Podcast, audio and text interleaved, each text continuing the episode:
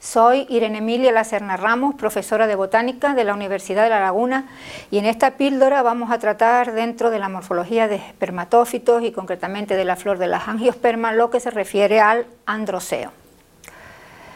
Los estambres son unos antófilos muy modificados y constituyen el órgano reproductor masculino de la planta y su conjunto es lo que se conoce con el nombre de androceo. En las especies más primitivas el estambre era simplemente una lámina con los sacos polínicos y fue evolucionando hasta la forma más compleja, que es la que tenemos en la presentación, que consta de un filamento y de la antera. Antera que a su vez en la gran mayoría está formado por dos tecas, hay excepciones como por ejemplo en la familia de las malváceas que son unitésicas y en estas dos tecas se encuentran los sacos polínicos, dos por cada teca, un total de cuatro sacos polínicos o microsporangios.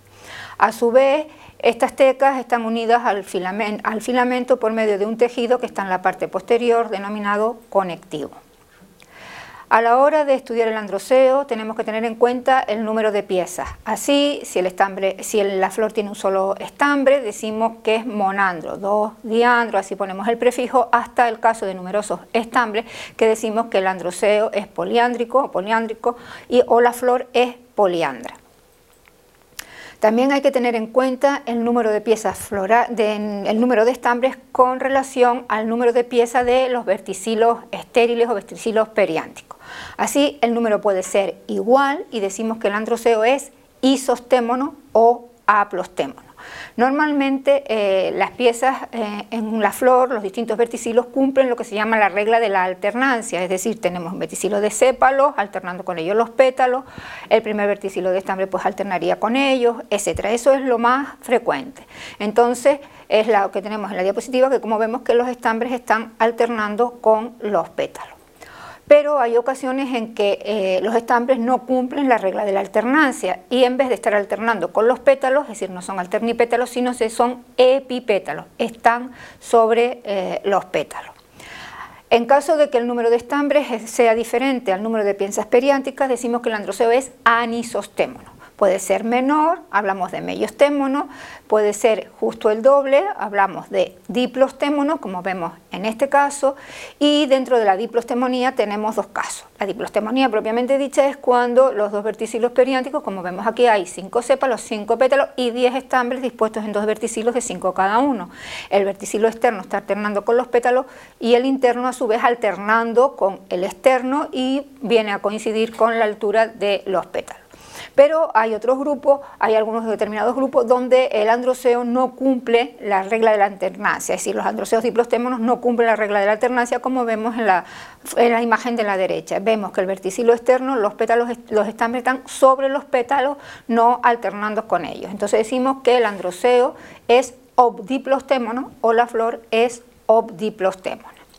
Y luego eh, tenemos la misma visión, como vemos aquí, arriba era desde mm, tomada de lo alto y aquí tomada de perfil, vemos perfectamente la diplostemonía como el verticilo externo está alternando, el interno alternando con él, y en la obdiplostemonía vemos como el verticilo externo está sobre los pétalos y no alternando con, ellos. Y en el caso del androceo polistémono, como vemos aquí, pues el número de estambres es eh, elevado, es decir, siempre mayor del de el doble. También hay que tener en cuenta si los estambres tienen todos el mismo tamaño o distinto tamaño. Cuando los estambres tienen el mismo tamaño se dice que la flor es homodínamo o el androceo es homodínamo y cuando tienen distinto tamaño se dice que el androceo es heterodínamo. En el caso de la heterodinamia ocurre que no haya ninguna regla, sino que unos sean mayores que otros, pero hay otros casos donde hay un número determinado mayores, se ve claramente mayores que el resto. Entonces en ese caso pues tenemos que poner el prefijo numérico del número de estambres mayor, es decir, los que crecen con mayor eh, fuerza, con mayor dinamia. Por ejemplo, tenemos el androceo didínamo, este que está aquí, donde vemos que hay dos estambres mayores que el resto. Es típico de muchas labiadas. O por ejemplo, en este caso, un androceo con seis estambres, concretamente donde cuatro, se ven, son mayores que el resto. Entonces decimos que el androceo es tetradínamo. Este es típico de la familia Brassicáceas o de las crucífera. También hay que tener en cuenta si los estambres están libres entre sí o están soldados unos con otros. En el caso de lo que estambres estén libres entre sí, decimos que el androceo es dialistémono. El prefijo diali ya lo hemos visto otras veces para otros términos, como el caso de la, o para otros verticilos, como el caso del cáliz y de la corola, significa separado. Coristémonos aquí no se utiliza nunca. Y en el caso de que los estambres estén soldados unos con otros, decimos que el androceo es gamostémono, o los estambres son gamostémonos. El prefijo sin, sinstémono, no se utiliza, simplemente es solamente el de gamostémono.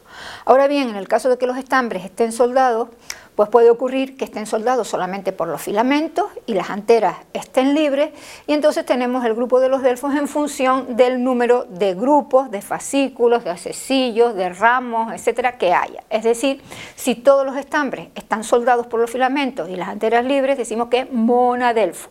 Si hay dos grupos, pues, pues, ponemos el prefijo di, tres, tri, tetra, penta, etcétera, hasta poliadelfo, es decir, pueden ser monadelfos, diadelfos, triadelfos, en función del número de acesillos, de racimos o de paquetitos o de grupos que, que haya. O bien pueden estar soldados por las anteras y los filamentos libres. Entonces hablamos de androceo sin anterio o sin genésico. O la tercera posibilidad que se da es que estén soldados por todo, tanto filamentos como anteras. Entonces hablamos de androceo sin fiandro o estambres sin fiandro. También mm, puede darse, eh, o existe el caso de que eh, estambres libres no salgan directamente del tálamo floral, sino que salgan del tubo de la corola, es decir, en corolas soldadas, es decir, gamopétalas o sin pétalas, eh, los estambres salen, están soldados al tubo de la corola. En ese caso decimos que el androceo es epicorolino, es decir, estambres soldados al tubo de la corola, en el caso de las corolas gamopétalas. También tenemos que tener en cuenta la forma como están insertas las anteras en el filamento o el filamento en las anteras. Así, si eh, eh, el filamento está en el dorso de la antera, que no tiene que ser la mitad, puede ser un poco más abajo, un poco más arriba, se dice que las anteras son dorsifijas. Si las anteras están unidas por la base al filamento, se habla de basifija y si es por el ápice, apifija. Hay otro caso particular que es donde las anteras están unidas solamente por un pequeño punto al filamento y son más o menos arqueadas, más o menos en forma de X y se habla de anteras versátiles, es decir, esto favorece el movimiento por el viento y que eh, pueda luego salir el, polen al exterior para que tenga lugar la polinización. Si las anteras se abren por unos poros, unos orificios en la parte apical de las mismas, decimos que la dehiscencia es poricida o foraminal. Si se abren de arriba abajo por una hendidura longitudinal, decimos que la dehiscencia es longicida o longitudinal. Si se abre por una hendidura transversal, eh, decimos que es transversal, es decir, horizontal, decimos que es transversal, y si se abre porque se desprende una capa delantera formando como una especie de tapadera o de ventanita, dejando un orificio, decimos que la dehiscencia es por ventalla o valvar.